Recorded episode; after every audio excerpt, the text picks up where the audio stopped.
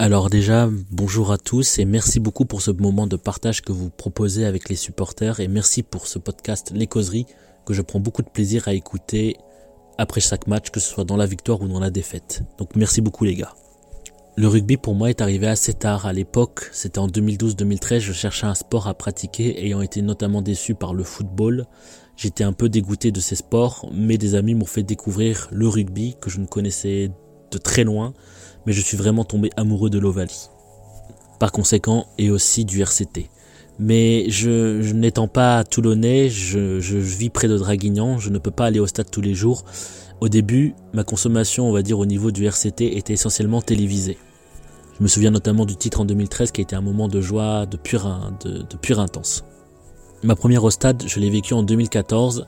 C'était via le copain de ma mère qui lui aussi est un grand fan du RCT et c'était malheureusement contre une défaite contre Grenoble, à l'époque arbitrée par M. Cardona il me semble, mais c'est là que j'ai découvert ce qu'était vraiment l'ADN toulonnaise, la passion, le pilou-pilou, les couleurs, le stade et je suis vraiment tombé amoureux de ce stade. J'y suis retourné avec des amis de la famille et c'était toujours des moments forts en émotion inoubliables. Et aujourd'hui, alors que nous entamons nous sommes toujours dans une certaine traversée du désert, même si je conçois un renouveau, je réalise la chance incroyable que j'ai eue de voir jouer des noms comme Botta, Wilkinson, Guito, Van Niekerk sous ce maillot. Ce que j'aime à Toulon, c'est aussi cette proximité qu'il y a entre les joueurs et les supporters.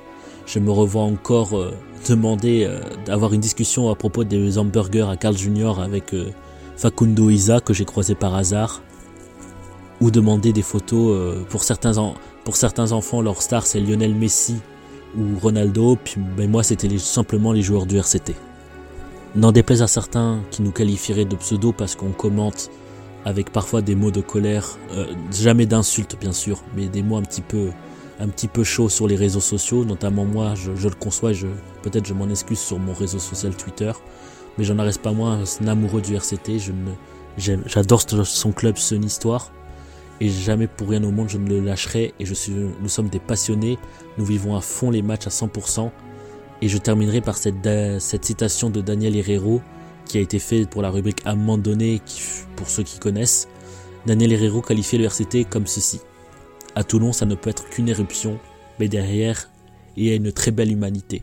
Et c'est ça pour moi au mieux qui qualifie ce qu'est les Toulonnais et le RCT. Merci les gars.